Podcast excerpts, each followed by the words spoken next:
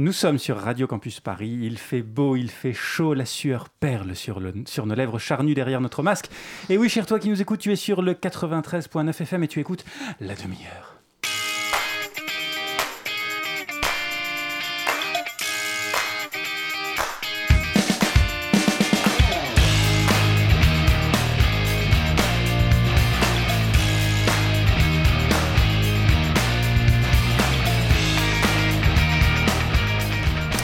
Bien les bonsoirs dans ta chaumière, cher islamo-gauchiste qui nous écoute. On est, on est heureux de te retrouver pour ce qui est a priori euh, bah, la dernière émission de cette saison. De la vie de... Ah, j'allais dire avant peut-être, mais, mais qui sait Y a-t-il une, une, lueur d'espoir dans ce monde de brut? Une, une, saison prochaine pleine de, pleine de lutte des classes, de gauchisme, de Macron-bashing et de green spreading? Euh, donc ce soir, vous l'avez déjà entendu, et comme à chaque fois, je suis donc avec Pitoum. Coucou. Ouais, coucou. J'ai 16 ans, c'est vraiment trop bien. J'allais te demander de quoi tu vas nous parler ce soir, mon cher Pitoum, mais en fait, tu vas pas parler. Non, ouais, non. Euh, si, si, je vais parler du fascisme. Ça parce que euh, je me dis, quitte à avoir une voix de merde, autant parler d'un sujet sérieux. D'accord. Et tu, tu as, tellement bousillé ta voix en hurlant que. C'est ça, seul devant mon écran. Ah, les fachos Bref.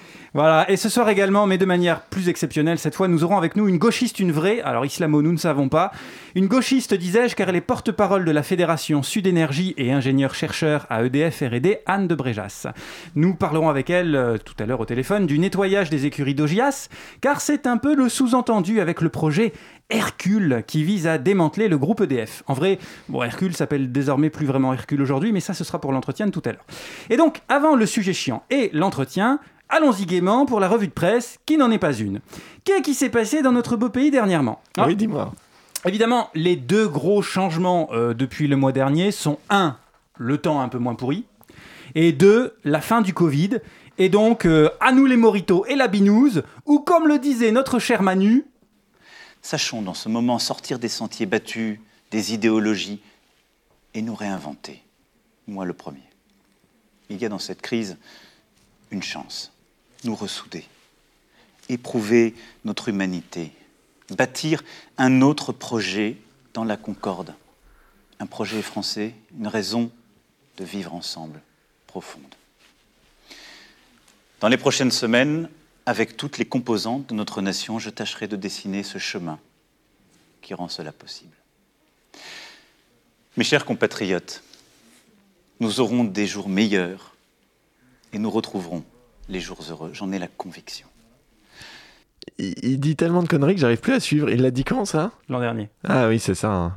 Donc t'as as gâché mon ta ta ta ta ta ta ta ta. Alors vous le voyez pas, mais ce bronzage magnifique, ce sourire éclatant, l'œil vif, la truffe humide de notre président qui nous rappelait deux choses dans son discours au Francois du 13 avril 2020. Un, que les jours heureux de l'été 2020 arrivaient. Deux, que le Saint-Esprit étant descendu sur notre Saint Président, un nouveau monde émergeait. Un monde fait de concorde, une raison de vivre ensemble plus profonde, une nouvelle harmonie, un nouveau projet. J'en cite encore, tout est moustillé. Mais, ah, on me rappelle dans l'oreillette que, oui? Be uh, very premature and I think unrealistic to, to think that we're going to finish with this virus by the end of the year. Ah, ah la damette C'était donc Michel, pardon, Michael euh, Ryan, chef du programme des, de, réponse d'urgence de l'OMS, qui, il y a deux mois, nous disait en substance que 2021 bah, ne verrait pas la fin de la pandémie de Covid. Donc, pour que ces jours heureux-là, pour ces jours heureux-là, on devra attendre encore un peu. En même temps, c'est vrai que les jours heureux de l'an dernier ont mené au confinement d'octobre à décembre 2020, puis de avril à mai 2021, donc jours heureux de relative courte durée. Mais pas grave, il reste ce monde dont parlait Manu, ce nouveau monde fait de concorde, notre nouvelle raison de vivre ensemble. En plus, le, le, président disait avoir trouvé de nouvelles raisons de se réinventer, lui le premier. Tout irait donc mieux. Nous avions enfin compris les errements du passé, pour mieux aller de l'avant. D'ailleurs, je crois qu'il est déjà là quelque part, ce monde-là. Ne le vois-tu pas, cher toi? Ne l'entends-tu pas? Un nouveau monde, oui. Un monde où, où la politique n'a plus d'intérêt puisque, puisque notre président peut tranquillement faire un exercice de com sous couvert de concours d'anecdotes? Kylian Mbappé, c'est moi qui m'occupe de sa carrière. Et donc, Kylian Mbappé va quitter le PSG dans les prochaines semaines pour l'Olympique de Marseille. Oui. Et ce serait genre une exclue. C'est incroyable. C'est Est-ce que l'anecdote est terminée, monsieur L'anecdote est terminée. C'est affligeant, le terme que tu cherches. Alors, cher toi qui nous écoute, te méprends pas, hein. je, ne suis pas en train de faire mon réac de base en mode euh, Imagine-t-on le général de Gaulle mis en examen non, pardon, ça c'est François Fillon, excusez-moi. Imagine-t-on le général de Gaulle faire un concours d'anecdotes avec McFly et Carlito Bon, déjà, euh, ce bon vieux général, il fait plus grand-chose en 2021, hein, depuis qu'il a décidé, il y a à peu près 40 ans quand même, hein, de bouffer les pissenlits par la racine. On pourrait le foutre tranquille un peu. Le un petit peu, voilà, le laisser. Mais surtout, notre Rice actuel fait bien ce qu'il veut aussi. Hein. S'il fait un peu de com en direction des jeunes en essayant de passer pour un gars sympa et éventuellement peut-être de rafler des votes, pourquoi pas? C'est le but du jeu, j'ai aucun souci avec ça. Non, ce qui me pose problème, c'est que le guignol qui fait le président. Pardon, non, j'allais dire le. bref, c'est l'inverse. Le président qui fait le guignol en faisant comme si. Le président fait le guignol comme s'il faisait pas de politique. Genre, allez, mais bon, il, est sympa quand même, regarde. Une soirée pizza avec lui, ce serait sympa, on rigolerait. En plus, il a le 06 d'Mbappé. Mais mais pendant ce temps, le gouvernement qui l'a choisi fait de la politique, et plus particulièrement sa politique. Et alors là, euh, c'est florilège. Hein. Tiens, par exemple, l'annonce de Jean-Michel Blanquette, sinistre de l'instruction publique. Une enveloppe de 700 millions d'euros sera dédiée aux revalorisations. Il y a 100 millions d'euros qui permettront la montée en puissance des mesures déjà décidées en 2021, 400 millions d'euros pour mettre en œuvre les nouveaux engagements, avec un travail avec les représentants des personnels qui se déroulera tout au long du mois de juin, voilà, donc moi j'applaudis des, deux bras, des deux pieds, hein, parce que par, la présente, Michou annonce à grand fracas, repris dans tous les médias, que sa seigneurie a bien compris le problème des pauvres. Bah globalement c'est qu'ils sont pauvres. Hein. Donc on va filer, attention! 700 000 balles au prof! 700 000 Il y a 100 et il y a 1000 dedans, c'est dire si c'est un chiffre de ouf! Un 5 et 7 0 Pouf, pouf, pouf, pouf, pouf Énorme Bon, on va pas trop s'emballer non plus. Brice en meurt. Michou annonce tout de suite que, en fait, c'est pas vraiment 700 000, plutôt 600 000, parce qu'en fait, il y a 100 000 pour rattraper des trucs qu'on avait décidé l'an dernier, mais qu'on n'avait pas de pognon, en fait. Hein, voilà. Et sur les 600 000 restants, euh, bah, il y en a vraiment que 400 000 qui vont aller dans les revalorisations salariales. Enfin, ça reste chouette quand même, hein, 400 000 balles. Pitoum, tu sais combien il y y a d'enseignants en France? Euh, alors euh, non, enfin non, je sais pas, je suis censé savoir ou pas? Non. Non, je suis pas censé savoir, non, du coup je sais pas. Oh, peut-être une idée, mais... Euh, un certain nombre. Un gros nombre. Un gros nombre. Et bien selon l'agrégateur Statista, en 2019, on en dénombre 866 483. Donc si tous les enseignants bénéficient de l'augmentation, ils vont avoir l'immense chance de gagner, attention, 46 centimes de plus par an Oh, pardon, excuse-moi, fallait que je sois content. Ouais Ouais Voilà, donc c'est bien gentil de, de balancer comme ça 700 000 euros, mais sur un budget de l'État consacré à l'enseignement scolaire de 76 milliards d'euros, bah, la pseudo-augmentation fait quand même pas mal office de foutage de gueule. Un peu comme quand tu dis que tu peux pas filer 20 centimes à un clodo parce que tu gagnes 3, que 3000 balles par mois. C'est ce genre d'ordre de grandeur, si tu vois. Non, mais Michou, ça va, lui, il en fait qu'à sa tête. Mais si Macron pouvait, si Macron savait, il augmenterait sans doute ces fainéants de profs, pardon, ces, travailleurs de l'esprit qui guident et nourrissent nos petites et petits. Comme Quentin, qui n'écoute pas cette émission par ailleurs, me l'a signalé il y a peu, c'est un peu la critique faite dans l'Ancien Régime. Si le roi savait, il laisserait pas faire. Le vrai problème, ce sont les ministres, les Necker, les Turgots. Alors, spoiler alerte Le roi sait, et le roi veut en fait. C'est pas parce qu'il fait sa gueule d'ange devant deux pignoufs qu'il n'en euh, est pas moins un mec qui s'est fait élire en captant l'électorat de gauche pour faire une politique de droite. Alors je t'entends ruminer, cher toi qui nous écoutes. Mais comment donc Une politique de droite? Mais du tout Il fait une politique de bon sens, avec ce qu'il faut de respect, de la propriété, de l'autorité, de la rationalité. On est écouté dans les EHPAD, du coup, en fait, c'est ça que tu es en train de nous dire. Alors, autorité, oui. Autorité, oui, sans problème, ça d'accord. Rationalité, euh, non. Hein. Alors, nous, on a toujours été clair dans la demi-heure avec Pitoum. Parfois, on dit des conneries, assez souvent d'ailleurs. Parfois, on se plante. Mais on essaie en tout cas toujours d'étayer nos propos pour dépasser le café du commerce. Mais euh, quand c'est le sinistre de l'intérieur qui s'y met, Elliot, si tu veux bien nous, nous faire le journaliste de l'Express. Éric Dupont-Moretti a estimé que la délinquance n'augmente pas dans la société, mais la violence, si. Certains chercheurs s'appuient sur les enquêtes de victimisation pour affirmer que la délinquance stagne depuis 20 ans. Qu'en pensez-vous? Qu'en pensez-vous, monsieur Darmanin? Et je, je joue donc monsieur Darmanin. J'aime beaucoup les enquêtes de satisfaction, de, victimisation, pardon. J'aime beaucoup les enquêtes, les enquêtes de victimisation et les experts médiatiques, mais je préfère le bon sens du boucher charcutier de Tourcoing. c'est un vrai verbatim. Voilà, alors moi j'ai rien contre Tourcoing, je suis né presque à côté. Merdatim, du coup. Merdatim, merde. La blague. Oui, mais non. non. Pardon, je t'ai coupé, continue. Voilà, mais donc du coup quand même en 2021 qu'un ministre puisse faire une interview en disant qu'il en a rien à foutre des chiffres parce que les chiffres, on leur fait dire ce qu'on veut et que moi je sais de ma propre expérience personnelle à moi que c'est pas vrai. Bah, en fait c'est assez simple. Appliqué à de l'astrophysique, Gérald, Darmanin serait platiste. Voilà. Donc cher Gérald, si tu nous écoutes, va faire une balade à pied sur l'autoroute A86 avec un bandeau sur les yeux, s'il te plaît. Nous constatons des baisses considérables de ce qu'on appelle des atteintes aux biens. Moins de cambriolage, moins de vols de voitures, évidemment. Ceux qui nous écoutent et qui ont fait voler leur voiture la semaine dernière ne seraient pas d'accord, mais statistiquement, c'est vrai. Des baisses extrêmement importantes. Et en même temps, une augmentation extrêmement forte des violences aux personnes, euh, aux forces de l'ordre. Voilà, je voudrais dire d'ailleurs, dans l'édito de Thomas Legrand, il est évoqué qu'il n'y a pas eu de doublement, enfin, en tout cas c'est ce qu'il semblait dire. il dit qu'il y a moins de policiers qui sont tués qu'il y a 20 ans. Non mais ce, ce calcul macabre est totalement, euh, totalement faux. 2004, il y a eu 3000, grosso modo, policiers blessés. 2019, il y en a eu 6000. Voilà. Vous avez doublement en 15 ans. La violence vient de loin. Hein. Il parle euh, des blessés, mais là, il, a indiqué le nombre en de général, euh, quand on meurt, auparavant, on a été blessé. Hein. Ça, peut, ça, montre une violence quand même extrêmement forte. voilà, donc, Gérald, tu devais pas beaucoup écouter l'instit à l'école quand tu étais petit. Hein, parce que quand on te dit que le nombre de policiers tués diminue depuis 20 ans et que tu réponds « C'est faux, il y a de plus en plus de blessés », c'est un peu comme si à la remarque La France a cinq fleuves, tu répondais C'est faux, le Rhin traverse l'Allemagne aussi. Oui, mais c'est pas le problème.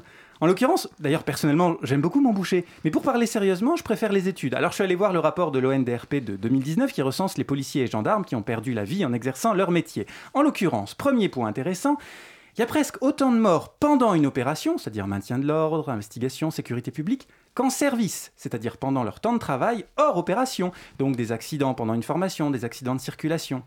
Donc, cher Gérald, si tu veux aider les policiers, pense aussi à leur rappeler de mettre leur ceinture de sécurité quand ils prennent la voiture.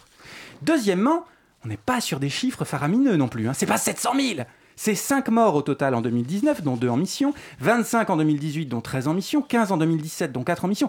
Donc oui, il y a des faits divers dont l'actualité résonne salement. C'est pas parce que t'es flic ou gardien de la paix ou je sais pas quoi que tu mérites de mourir pour un, pour un contrôle à la con, ça c'est certain, mais ça n'en fait pas une vérité statistique. Au demeurant, Gérald, si tu veux vraiment faire quelque chose pour la police, augmente leur salaire, fais-leur faire des formations, préviens les trop nombreux cas de suicide parce que leur boulot est exercé dans des conditions de merde, agis sur les conditions socio-économiques de l'exercice de leur métier, pas besoin d'en faire des caisses sur les demandes d'alliance et autres fachos. Alors le temps file dans cette chronique, je ne vais pas m'apesantir sur les députés et ministres macronistes qui ont défendu en vrac la loi pour une sécurité globale préservant les libertés. C'est mignon, on dit comme ça, mais dans l'équilibre liberté-sécurité, c'est quand même pas mal la sécurité qui gagne avec Macron. De même, je peux en faire des caisses sur le retour du détricotage des filets de sécurité sociale, à commencer par le grand retour de la réforme de l'assurance chômage ou celle des retraites, maintenant que le moment keynésien de Bruno Le Maire est terminé. Mais bref, tout ça pour dire que si tu as l'impression que Macron est simplement un mec sympa, que finalement il n'est pas apprécié à sa juste valeur, je te soumets une phrase que Michel Foucault adapte de Clausewitz. La politique, c'est la guerre continuée par d'autres moyens. Et dans ce cas, Darmanin, Blanquer, Vidal, Borne, Le Maire, Pompilier, tout ça, ce sont de bons petits soldats qui montent au front pour défendre, défendre le projet macroniste. Ah merde, en fait, c'est Carlito qui avait raison dès le début. Vous ne votez pas pour quelqu'un parce qu'il vous semble sympathique, s'il vous plaît, n'oubliez pas ça, soyez vigilants. Soyez vigilants, et sur cette belle parole, à l'année prochaine.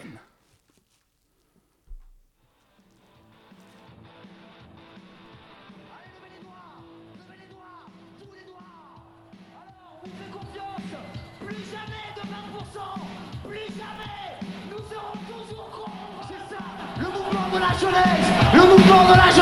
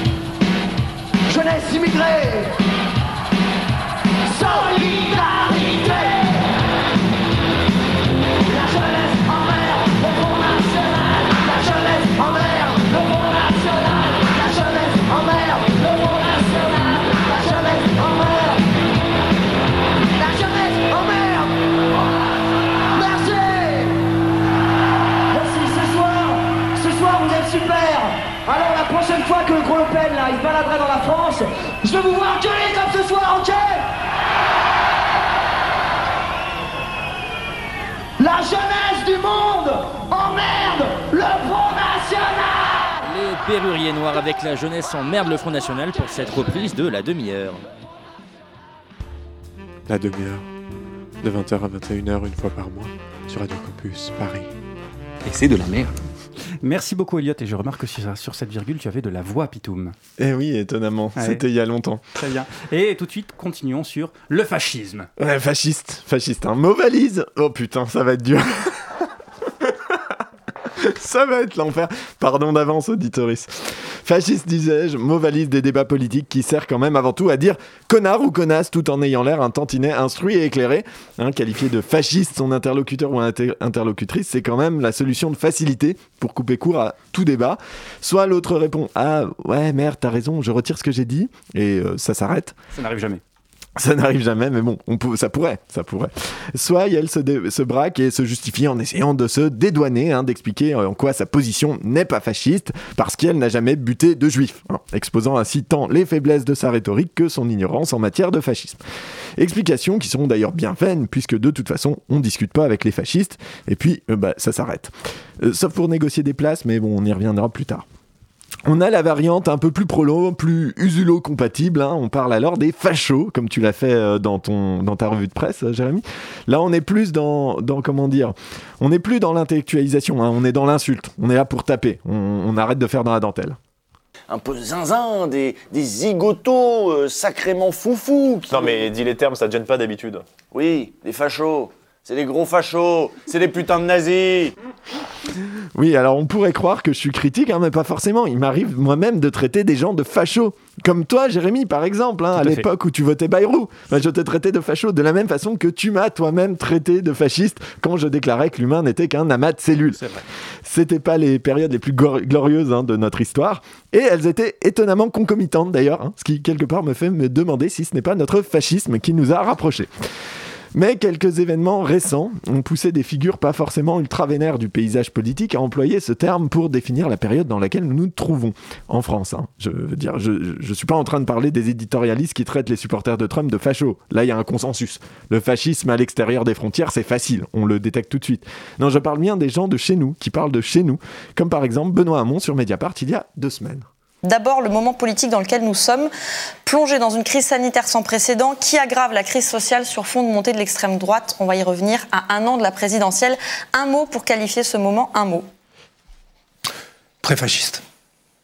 Eh oui, bah honnêtement, moi j'ai écouté en direct, je m'y attendais pas. hein. Et la journaliste non plus d'ailleurs, parce que du coup, alors qu'elle lui avait juste demandé un mot, après un bref silence, elle a enchaîné comme ça. Alors, développer. Eh oui, alors ça valait bien la peine de demander de faire court du coup. On va revenir sur ce que dit Hamon de la période, mais en attendant, à vous auditrices que c'est surprenant quand même d'avoir Benoît Hamon, le Casimir de l'Île-de-France, le bisounours des Yvelines, qui dans ses pires moments de colère te fait quand même plus penser à Schtroumpf Grognon qu'à Hulk. D'abord, disais-je, le Mickey Mouse du PS qualifiait notre ère politique de pré-fasciste. C'est un peu comme si Chantal Goya se mettait à chanter euh, Ce matin, un black bloc a tapé un poulet. C'était un black bloc qui avait bien raison. Vraiment, non, on, a- on est à ce niveau-là de dinguerie. hein. Il a fallu que je réécoute plusieurs fois pour me convaincre de ce qu'il avait dit. Elle est comment d'ailleurs la période, Benoît? Très fasciste. Ça me file des frissons. Ah, ça devrait pas être autorisé à une heure de grande écoute, ça.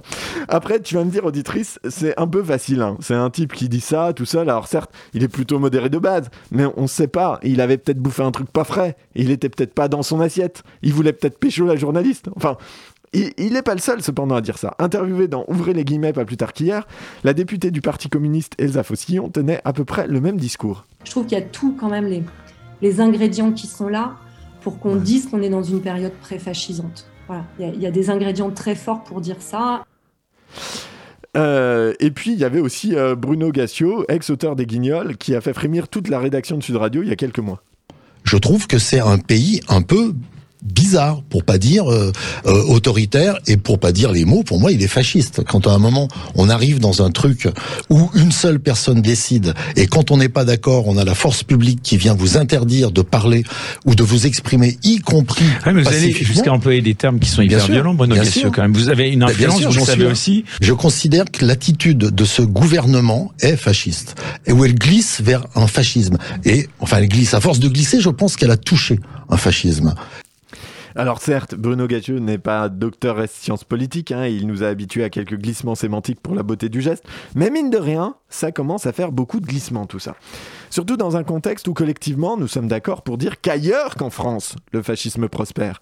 Les États-Unis ont eu Trump et doivent composer avec Quanon, le Brésil a Jair Bolsonaro, les Philippines composent avec Duterte, la Chine est pointée du doigt tous les quatre matins, avec des situations qui sont d'ailleurs pourtant euh, très diverses les unes des autres. Mais chez nous, le fascisme, bah, c'est surtout un synonyme du Front National, hein, éventuellement. Tu te souviens C'était il y a un an, nous en avions parlé avec Eugénie Mériot dans la demi-heure. La France n'est pas encore une dictature. Très bon épisode à écouter évidemment en podcast sur Radio Campus Paris. Alors, c'était plutôt sur l'autoritarisme, hein, mais la mécanique est la même pour le fascisme. Il n'est pas vraiment français. C'est pas nouveau, hein, c'est même assez ancien. C'est un dogme qui a été établi par des historiens de renom, dont René Raymond par exemple, et qui a marqué assez durablement la discipline historique dans notre pays. Dès les années 1950. C'est-à-dire quand à Sciences Po, tout un ensemble de gens qui ont été des guides, euh, je dirais, de la jeunesse de ma génération, euh, de la jeunesse étudiante, Sciences Po et même au-delà, parce qu'ils avaient un très large accès euh, au quotidien Le Monde notamment, c'est-à-dire des gens comme René Raymond, euh, des gens comme Raoul Girardet, euh, toute une série euh, de... J'ai oublié Maurice Duverger, qui a été, je dirais, à, tous égards un guide politique, un guide juridique, etc. Tous ces gens ont dit qu'il n'existait pas de fascisme français. Le seul fascisme français, pour eux, c'était le fascisme euh, des renégats de gauche. C'est-à-dire qu'il n'y avait de les seuls vrais fascistes, c'était Doriot rallié au fascisme, c'est-à-dire l'ancien dirigeant communiste de, très haut niveau passé au fascisme dans les années 1930, ou Déa, euh, socialiste, passé chez les néos officiellement à la création du courant en 1933. Le passé a été gommé, et ces gens qui, pour toute une série de raisons, se sont trouvés des guides, ont décidé que la question de la droite ne serait pas posée. Bref, même si on a voulu faire l'autruche pendant un long moment, il semblerait qu'il y ait bien un fascisme français historique en fait. Et d'ailleurs, certains ch- chercheurs et chercheuses considèrent que la France, plus que l'Italie, est le berceau du fascisme. Mais on va pas s'étendre là-dessus aujourd'hui. Non, en revanche, à ce stade du sujet chiant, Jérémy, tu pourrais me faire deux réflexions. La première, Oui, d'ab- euh, pourquoi est-ce qu'on n'a pas eu de son de Camelot? et la seconde. C'est bien beau tout ça, mais du coup, on sait toujours pas ce que c'est que le fascisme, Brice. Alors, rassure-toi, auditoris, j'allais y venir. Alors ça vient? Petite bite Oui, bah du coup, j'ai dit que ça venait. Nous allons donc partir du constat suivant. Malgré des difficultés à balayer devant notre porte, le fascisme, quelle que soit sa forme, existe en France et depuis bien longtemps. Il a un ancrage historique, une existence, qui lui permet d'être plus ou moins influent au sein de la société. Ensuite, il semblerait que la période actuelle inquiète un certain nombre de personnalités politiques et publiques, et probablement autant d'anonymes d'ailleurs, quant à un potentiel basculement de la société tout entière dans le fascisme. C'est ça, une période pré-fasciste. C'est ce qui préfigure le fascisme. Mais du coup, la question que j'aimerais qu'on se pose ce soir est la suivante. Est-il vraiment lieu de s'inquiéter? Ou avons-nous affaire ici à des agitateurs et agitatrices qui veulent nous faire flipper? Parce que normalement, les fachos, ça fait peur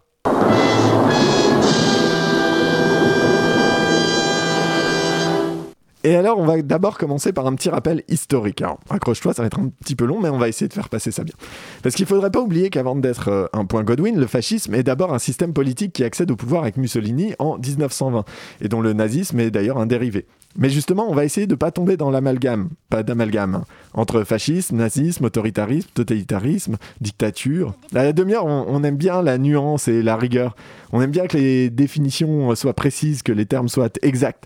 C'est d'ailleurs pour ça qu'on fait très attention, par exemple, à ne jamais parler de charge, mais bien de cotisation, ou qu'on a toujours préféré le connard de Barcelone plutôt que de dire Manuel Valls. La crédibilité réside dans la précision.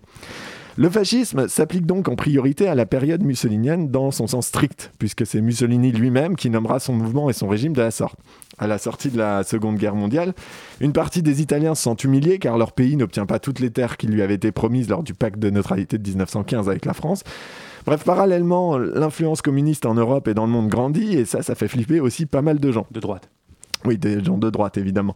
Euh, D'ailleurs, les organisations ouvrières vont être en Italie persécutées et ne prendront jamais vraiment racine. Ils vont notamment être attaqués par des milices hein, payées par les grands patrons que le pouvoir en place laissera faire.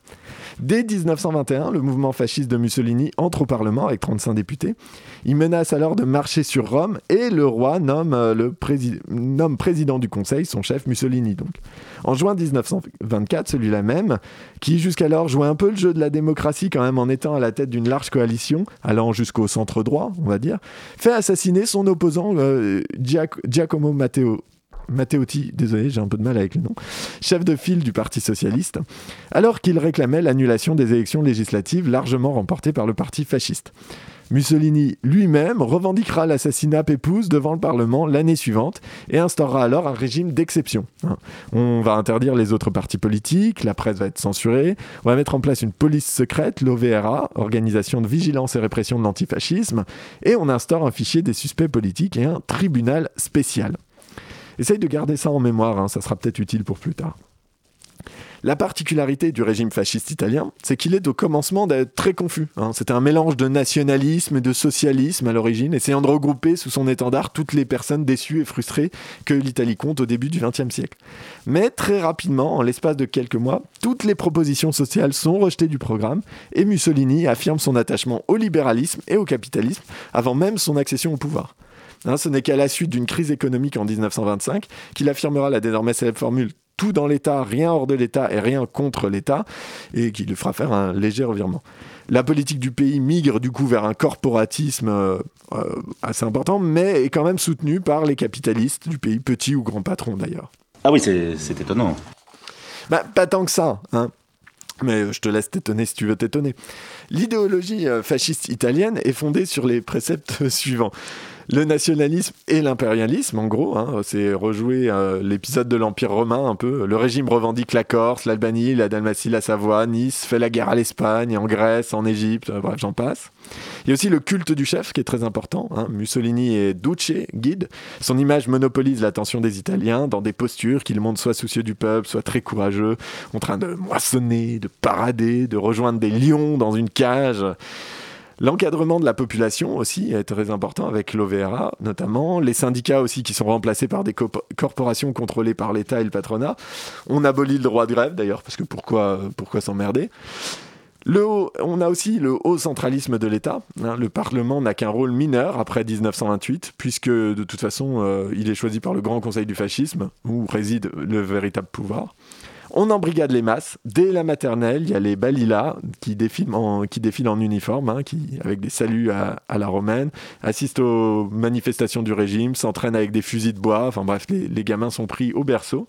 La propagande, évidemment, dans tout ce qu'on peut imaginer. Et puis la célébration et la poursuite de l'homme nouveau, idéal de pureté viriliste, nationale, raciale, affirmant une hiérarchie hein, entre les individus et les peuples, entre les forts et les faibles. Ça, c'est un peu, voilà, les caractéristiques principales du fasciste à l'italienne. Alors normalement, tu devrais reconnaître assez facilement des éléments qui pourraient te faire penser à d'autres systèmes politiques, comme par exemple le nazisme, ce qui est normal, puisque le nazisme est un fascisme. Mais la réciproque n'est pas vraie. Tout fascisme n'est pas un nazisme. J'espère que tu suis. La période mussolinienne, donc, est une espèce de standard, en fait, de galop d'essai, mais dans son acception contemporaine, le fascisme n'est pas que le fascisme italien. Et pour essayer d'avoir une définition un peu plus ouverte, qui puisse nous servir de grille d'analyse de l'état de la situation en France actuellement, nous allons nous tourner vers Um- Umberto Eco, qui a prononcé en 1995 un célèbre discours, Reconnaître le fascisme. Alors c'est publié, c'est un petit bouquin qui a le mérite d'être assez clair et compréhensible, et qui donne 14 points qui, lorsqu'ils sont détectés au sein d'une société ou d'un système politique, en partie, hein, pas nécessairement tous en même temps, indiquent une connivence ou un risque fasciste, c'est-à-dire une dérive vers un état fasciste, voire une situation déjà fasciste. Car pour Umberto Eco, il n'y a pas un fascisme, mais des fascismes aux expressions multiples, et altérer certaines caractéristiques d'un régime fasciste ne le rendra pas moins fasciste, ça sera juste un fascisme différent, ce qui fait beaucoup de fascisme. Manuel Valls avec un bouc reste Manuel Valls. Vous êtes marié comme moi, vous savez que la monstruosité peut prendre des formes très diverses.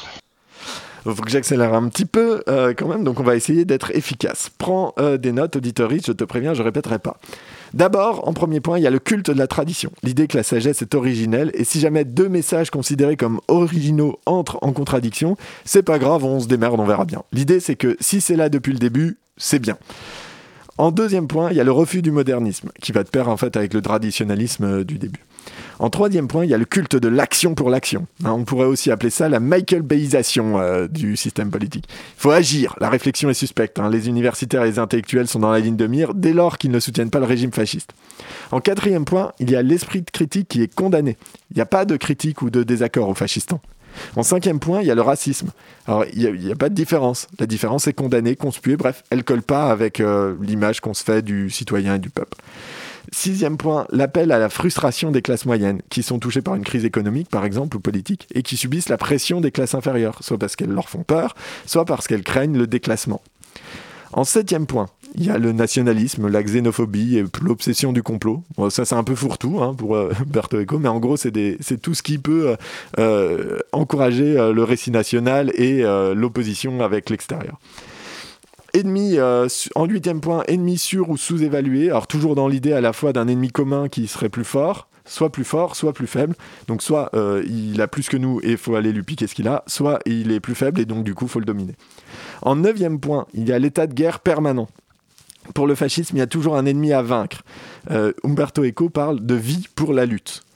En dixième point, il y a l'élitisme populaire. Alors ça, ça va te parler normalement. Les citoyens doivent être les meilleurs et les meilleurs sont au-dessus. hein. On méprise ses subalternes, ils sont là parce qu'on vaut plus qu'eux, et on respecte ses leaders qui valent plus que nous, de fait. En onzième point, le culte du héros. Tout le monde est éduqué pour devenir un héros, un être exceptionnel. Les faibles échouent, c'est de leur faute. En douzième point, le machisme et tout ce que ça charrie. hein. Si la vie est une lutte, c'est d'abord une lutte masculine. En treizième point, un populisme qu'Umberto Eco nomme qualitatif, en ce sens que l'on assimile euh, le peuple à un monolithe homogène, hein, avec une volonté commune, qui est sondée au travers de petits groupes, groupes qualitatifs et non représentatifs. Le leader, lui, se fait la voix de ce peuple, délestant au passage les citoyens et citoyennes de leur voix. hein. On y trouve aussi du coup un fort antiparlementarisme. Et enfin, en quatorzième point, la novlangue, alors très orwellienne, hein, lexique pauvre, syn- syntaxe simpliste dans le cas du nazisme par exemple, mais qui pourrait prendre bien d'autres formes. D'une manière générale, dès lors que l'on essaie de manipuler la langue pour empêcher la réflexion, nous sommes face à une novlangue. Une novlangue, pardon. Est-ce que ça va? Est-ce que tu as suivi?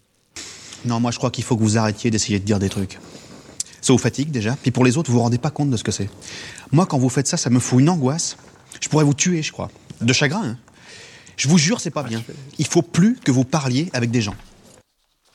Oui, bah, rassure-toi, j'ai presque fini. Maintenant que nous avons pu établir que le fascisme n'était pas que le fascisme historique de Mussolini et que l'on a à notre disposition un outil pour analyser la situation française, revenons à nos moutons. Donc, Benoît, pour toi, comment est la période?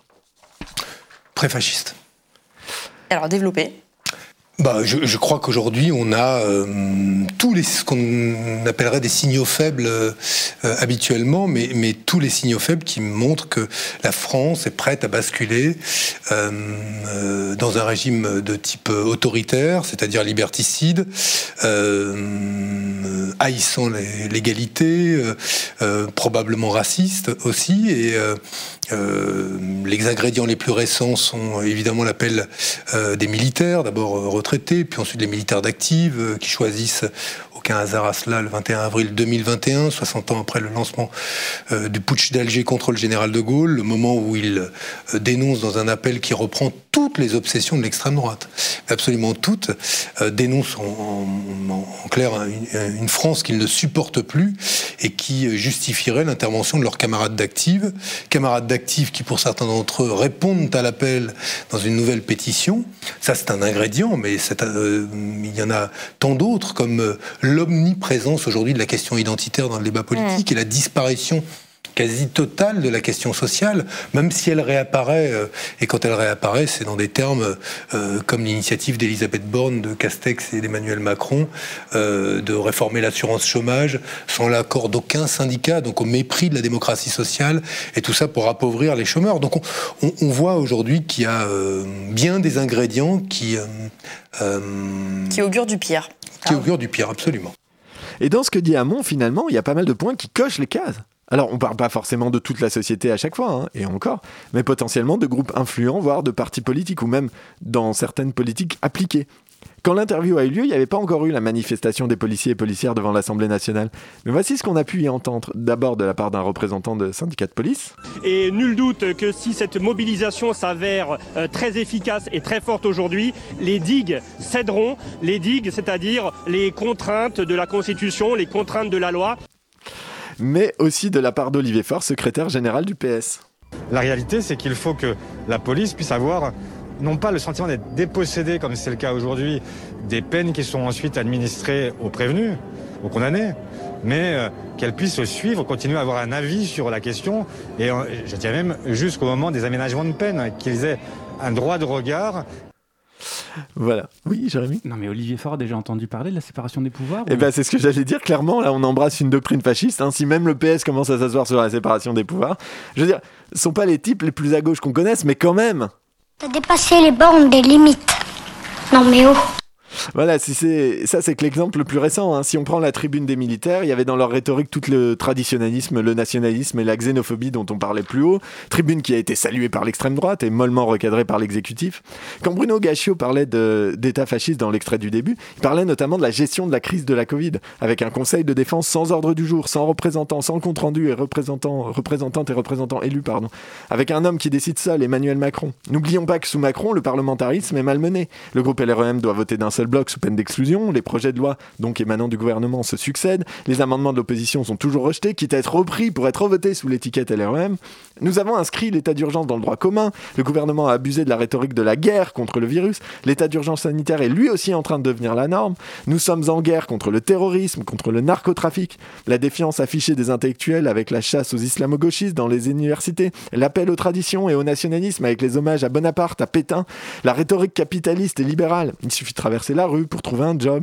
Je veux que tous les jeunes Français veulent être millionnaires. hein. Le culte du héros moderne façon Lou de Wall Street. Tu auras sans doute remarqué, auditoris, que la course à 2022 a commencé et que le match semble être joué d'avance. On nous vend du Macron-Le Pen à tous les coins de journaux. Mais ce match a-t-il un sens? Oui, l'extrême droite, est associée au fascisme dans notre imaginaire collectif, même si Marine Le Pen a bien réussi son entreprise de dédiabolisation. Mais Macron est-il si différent L'agenda politique est guidé par les lubies de l'extrême droite. L'islamo-gauchisme, c'est eux. La sécurité, c'est eux. L'immigration, c'est eux toujours. En 2018, Benoît Hamon, encore lui, faisait remarquer que pour un migrant, un port italien fermé par un ministre de l'Intérieur fasciste qui affiche ses velléités de purification ethnique et un port français fermé par Macron, il n'y avait pas vraiment de différence. Les centres de rétention administrative où l'on enferme des familles sans procès, c'est pas l'extrême droite qui les a mis en place. hein. Tu te souviens? Quand on parlait du fascisme italien, je te disais qu'au début, il y avait du nationalisme et du social, mais que le nationalisme avait très vite pris le pas sur le social. Bah en 2017, Macron a fait campagne sur le ni de droite ni de gauche, mais sa politique appliquée depuis, elle suit quel précepte? Je disais aussi, on parle pas avec les fascistes, sauf pour des places. Mais que se passe-t-il entre LREM, LR et, et le RN Des ponts sont tendus. LR et le RN se sont arrangés après les municipales pour les votes des présidents d'agglomération. LREM et LR font liste commune au régional. Les trois partis forment un bloc mouvant aux obsessions communes. S'ils arrivaient au pouvoir à nouveau en coalition cette fois, qui saurait dire aujourd'hui quelle idéologie prendrait le pas? Et si cela saurait nous protéger du fascisme quand bien même les plus optimistes, d'entre nous voudraient encore voir dans le macronisme autre chose qu'un fascisme dormant, l'exercice du pouvoir par Macron doit pourtant nous inquiéter sur ce que donnerait notre système politique aujourd'hui avec un fascisme décomplexé au pouvoir. Nous, nous pavons depuis des années la route sans réussir à s'organiser pour la faire dévier. Alors certes, peut-être que crier facho à tout bout de champ n'aide pas, et sans doute avons-nous déjà trop crié au loup pour inquiéter qui que ce soit. Pourtant, je t'assure, auditoris, il me semble bien que ce, que ce qu'on voit, ce sont ces traces de pas.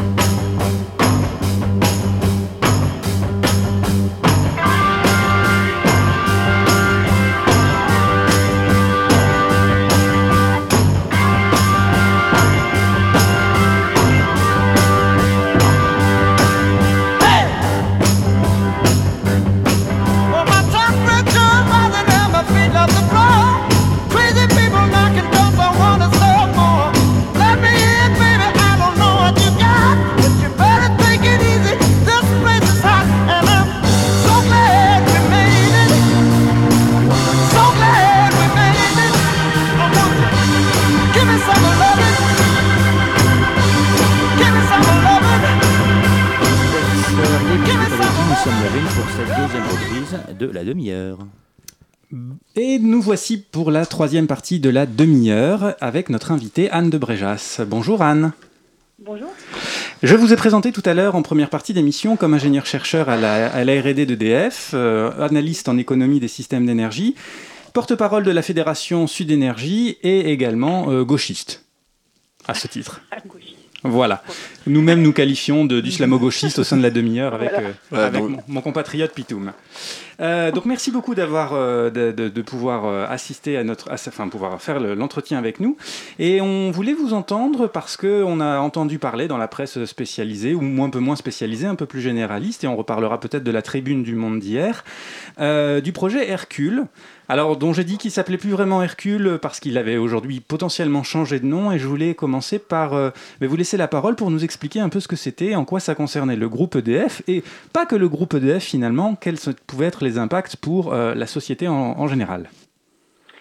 Oui, alors c'est un projet qui, euh, a été commandité par Macron au, au président d'EDF il y a maintenant euh, presque trois ans, euh, qui est dans les tuyaux, qui a été présenté euh, il y a deux ans et qui depuis, on nous dit, est en négociation secrète avec Bruxelles. Donc on a quelques bribes et qui consiste, euh, pour le faire simple, à découper EDF en plusieurs morceaux avec euh, une partie qui serait complètement nationalisée, complètement publique, dans laquelle on trouverait euh, notamment le nucléaire, euh, la production hydroélectrique et puis la production thermique, donc les filiales, euh, les filières qui sont appelées soit à stagner, soit à décliner. Et puis dans, une autre partie, euh, ça serait plus largement ouvert aux capitaux privés, donc euh, privatisés. Et là, on trouverait les énergies renouvelables, les réseaux de distribution, et puis euh, les, euh, les commerciaux d'EDF sur, le, sur lesquels je vais revenir, puis, puis d'autres choses un peu plus, euh, un peu, un peu moins grosses, on va dire. Mais en fait, ce qu'il faut voir, c'est que je dirais que c'est une étape de plus dans un processus qui a démarré il y a 20 ans et qui a consisté, qui consiste à transformer ce qui était avant un service public, piloté par une seule entreprise publique, euh, EDF-GDF, en un marché. Enfin, en tout cas, en ce qu'on essaye de, c'est ce qu'on nous vend comme un marché. Euh, et, donc ça, ça a, été, demandé, ça a été exigé en fait par une directive européenne en, en 1996, comme dans d'autres secteurs, hein, comme dans le rail, je pense que tout le monde a, a vu ça, ou dans les télécoms. Et donc ça fait 20 ans que ça dure, enfin 20 ans que ça dure pour les plus grands clients, parce que ça a été mis progressivement euh, en place, d'abord pour les très grands clients industriels, et puis progressivement pour tout le monde, et donc pour les particuliers, pour euh, vous et moi, c'est depuis 2007 qu'on peut choisir son fournisseur. Donc je pense que chacun a dû être démarché par des fournisseurs qui voulaient euh, lui vendre une électricité meilleure que le voisin, sachant que l'électricité, euh, bon, c'est la même pour tous. Donc voilà. Donc ma- maintenant, ça fait donc depuis 2007, on peut tirer un bilan de, de ce qui s'est passé. Et pour nous, il est complètement négatif ce bilan. Donc, je pense qu'on pourra revenir dessus, hein, mais et donc on, on- il y a le problème de démanteler un peu plus EDF, qui ne va pas être favorable euh, aux, usagers, mais il y a surtout le problème de continuer dans cette voie qui est une impasse totale, qui est vraiment très négative pour les usagers, mais aussi pour la transition énergétique, pour préparer l'avenir. Alors justement, je voulais, je voulais revenir sur les points que vous évoquez parce qu'il y a quand même des éléments qui ont fuité et que les, syndicats d'EDF ont pu, ont pu remonter, euh, notamment des documents euh, du ministère de l'économie qui, euh, qui ont pu sortir. Euh, bon, euh, qui disait, euh, pour, pour le dire très très vite, EDF doit jouer son rôle dans la transition énergétique. Or, aujourd'hui, les mécanismes qui permettent la régulation économique du groupe EDF sont inadaptés. En gros, EDF n'a pas de stabilisation financière suffisante. Et donc, pour faire face à tous les, financements qu'il y a pour faire la transition énergétique, il faut que l'entreprise soit en mesure de se financer. Donc, pour faire ça, comme on est dans un contexte on va dire, qu'on considère comme naturel de, libéralisation de l'économie depuis les années 90. En plus, ça protège les consommateurs. Donc euh, voilà, tout, ce, tout ce contexte pèse et euh, pourquoi on, changerait une recette qui, euh, qui, a priori, qui a priori fonctionne? Bah, sauf que justement, pourquoi on continuerait avec une recette qui a priori ne fonctionne pas? Justement, effectivement, on arrive à, une situation où EDF est pas mal endetté, hein, 40 42 milliards. Euh, et puis, euh, il y a des mécanismes. En fait, en fait ce qui s'est passé, c'est qu'on a donc imposé euh, progressivement la, la mise en place d'une concurrence dans, dans le secteur électrique. Et comme EDF détenait tous les moyens de production, euh, bah, on a demandé à EDF de céder des parties, donc en partie, par exemple des barrages qui ont été vraiment cédés pour l'euro symbo- symbolique à ce qui est maintenant Engie. On, a laissé aussi les, euh, les investisseurs privés se développer dans les énergies renouvelables. Mais euh, on avait toujours ce problème que EDF détenait euh, tout le parc nucléaire qui représente plus de 70% de la production, plus une grande partie de l'hydraulique. Donc les fournisseurs, ont dit, bah écoutez, nous, on ne peut pas faire concurrence à EDF puisque c'est EDF qui a les moyens de production. Et donc il y a eu un mécanisme qui n'est pas du tout un mécanisme de marché, qui a consisté à dire, eh ben, on va donner la possibilité aux fournisseurs, euh, ce qu'on appelle alternatifs, donc concurrents d'EDF, d'acheter l'électricité nucléaire au coût de production, donc qui a été estimé à 42 euros du mégawattheure. Mhm. Mais enfin, en fait, c'est pas exactement ça. Le problème, c'est que ça a été dit au coût de production ou au prix de marché, quand le prix de marché est plus bas. Mhm. Or, le prix de marché de l'électricité, il fait vraiment n'importe quoi. Ça peut passer de prix négatifs à des prix de plusieurs milliers d'euros. Et Voilà, les prix peuvent être négatifs, oui.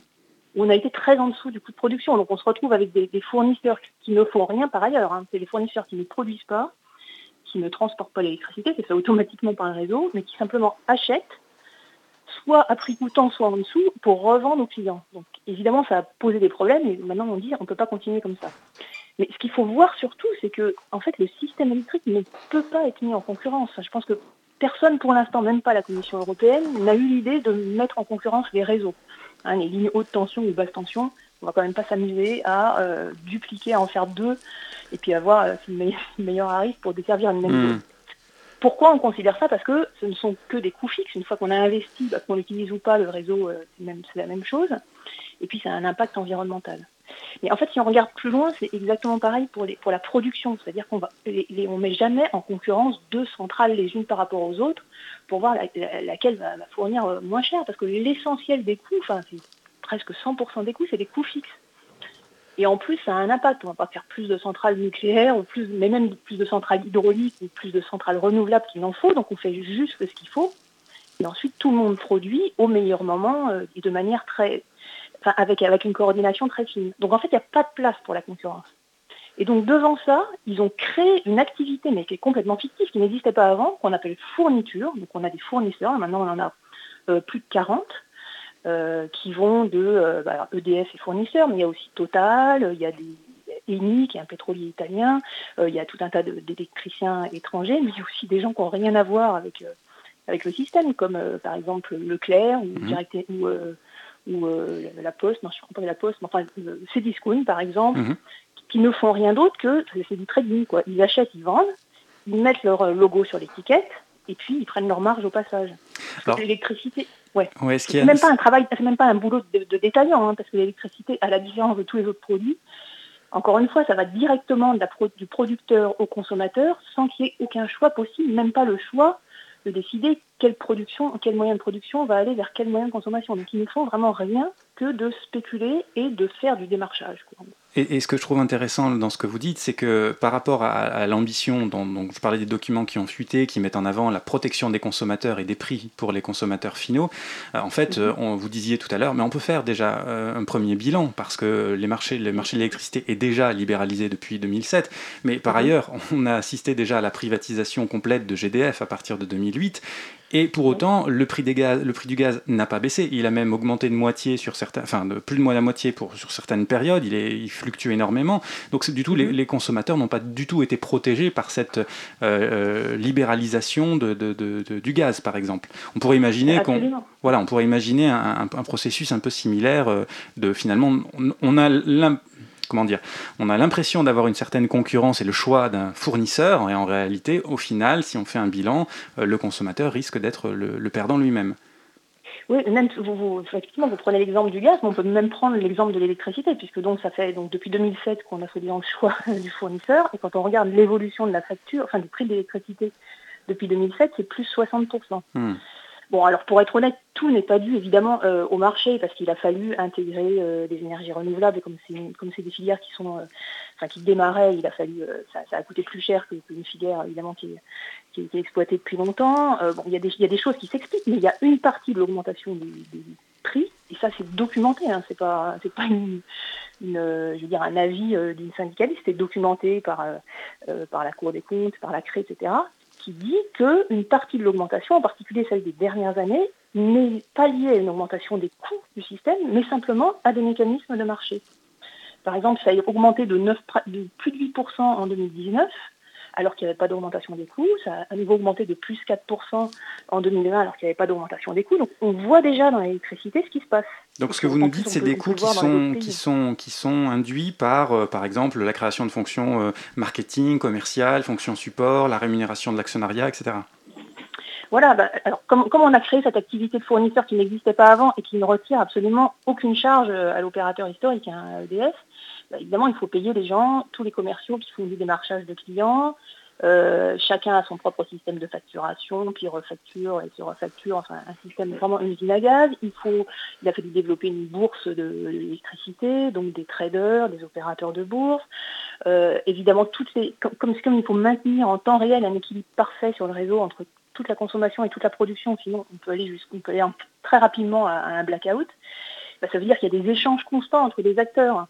Alors quand c'est des échanges à l'intérieur d'une entreprise, ça va. Quand ça commence à devenir des échanges entre différents acteurs, tout est contractualisé, donc il y a des services juridiques qui se montrent. Enfin, mmh. Y a vraiment beaucoup, beaucoup de fonctions en plus. En plus, la coordination se fait moins bien, donc on parle de désoptimisation, c'est-à-dire que les résultats sont moins bons.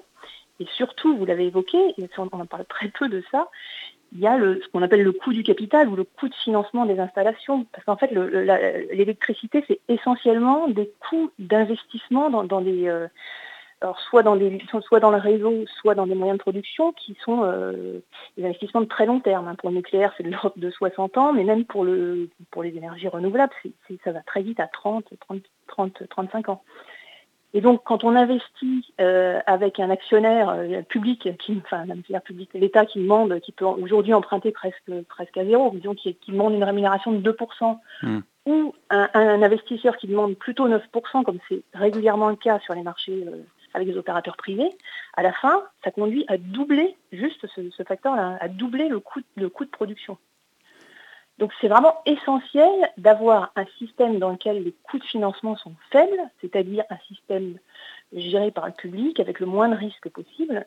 Et donc c'est exactement l'inverse qu'on est en train de faire en mettant euh, vraiment beaucoup de, beaucoup de bruit et tout un écosystème financier et de spéculation qui est inutile, et non seulement inutile, mais qui provoque plein de, plein de problèmes. Hmm.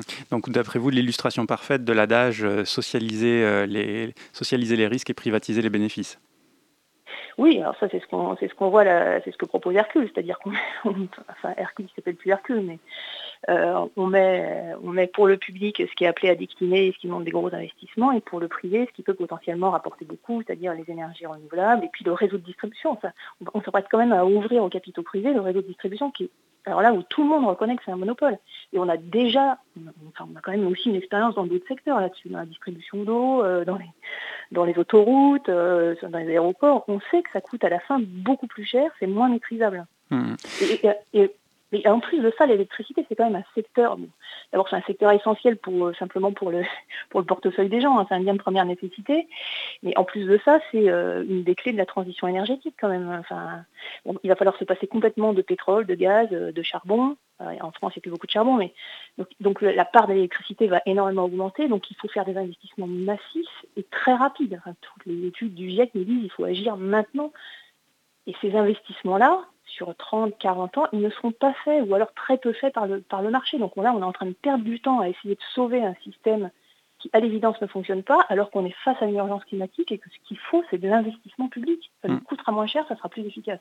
Et on, sent, on sent bien que c'est un sujet technique hein, et c'est compliqué du coup d'intéresser potentiellement les, nos, auditeurs et nos auditrices à, ce sujet.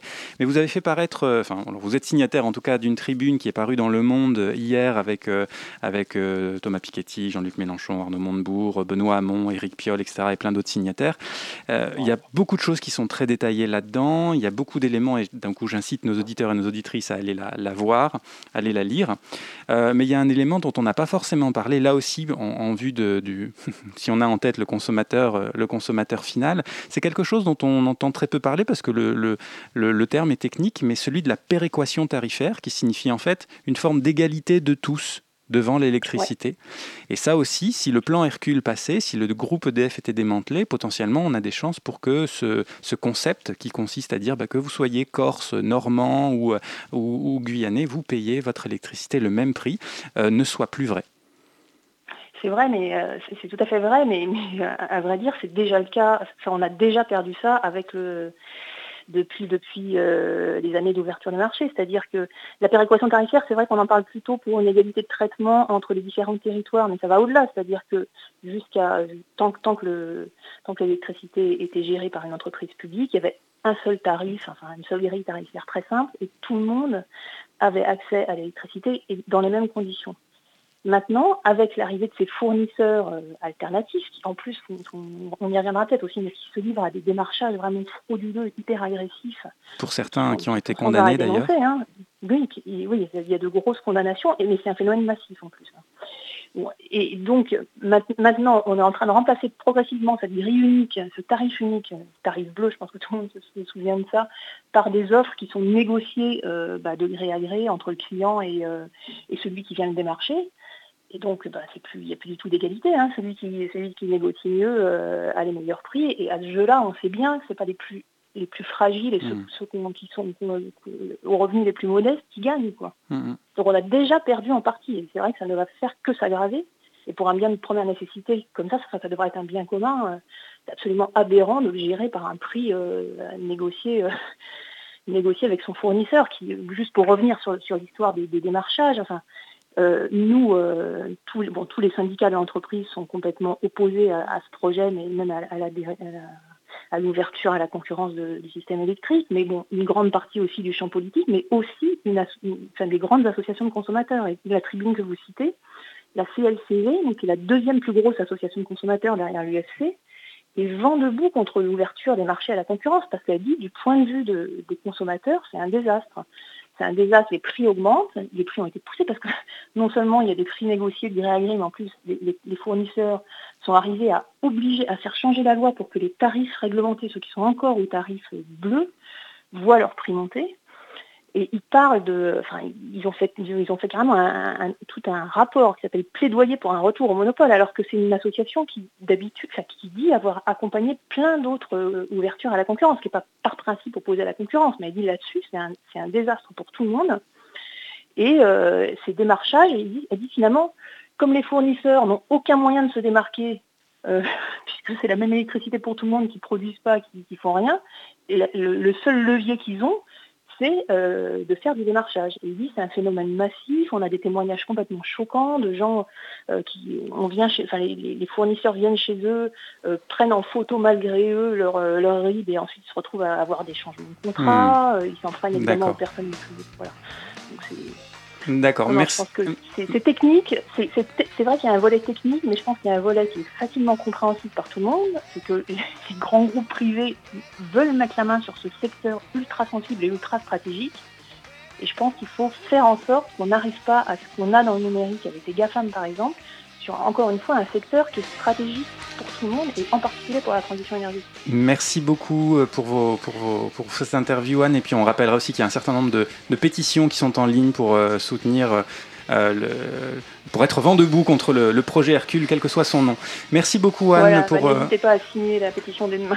voilà, merci beaucoup. Merci.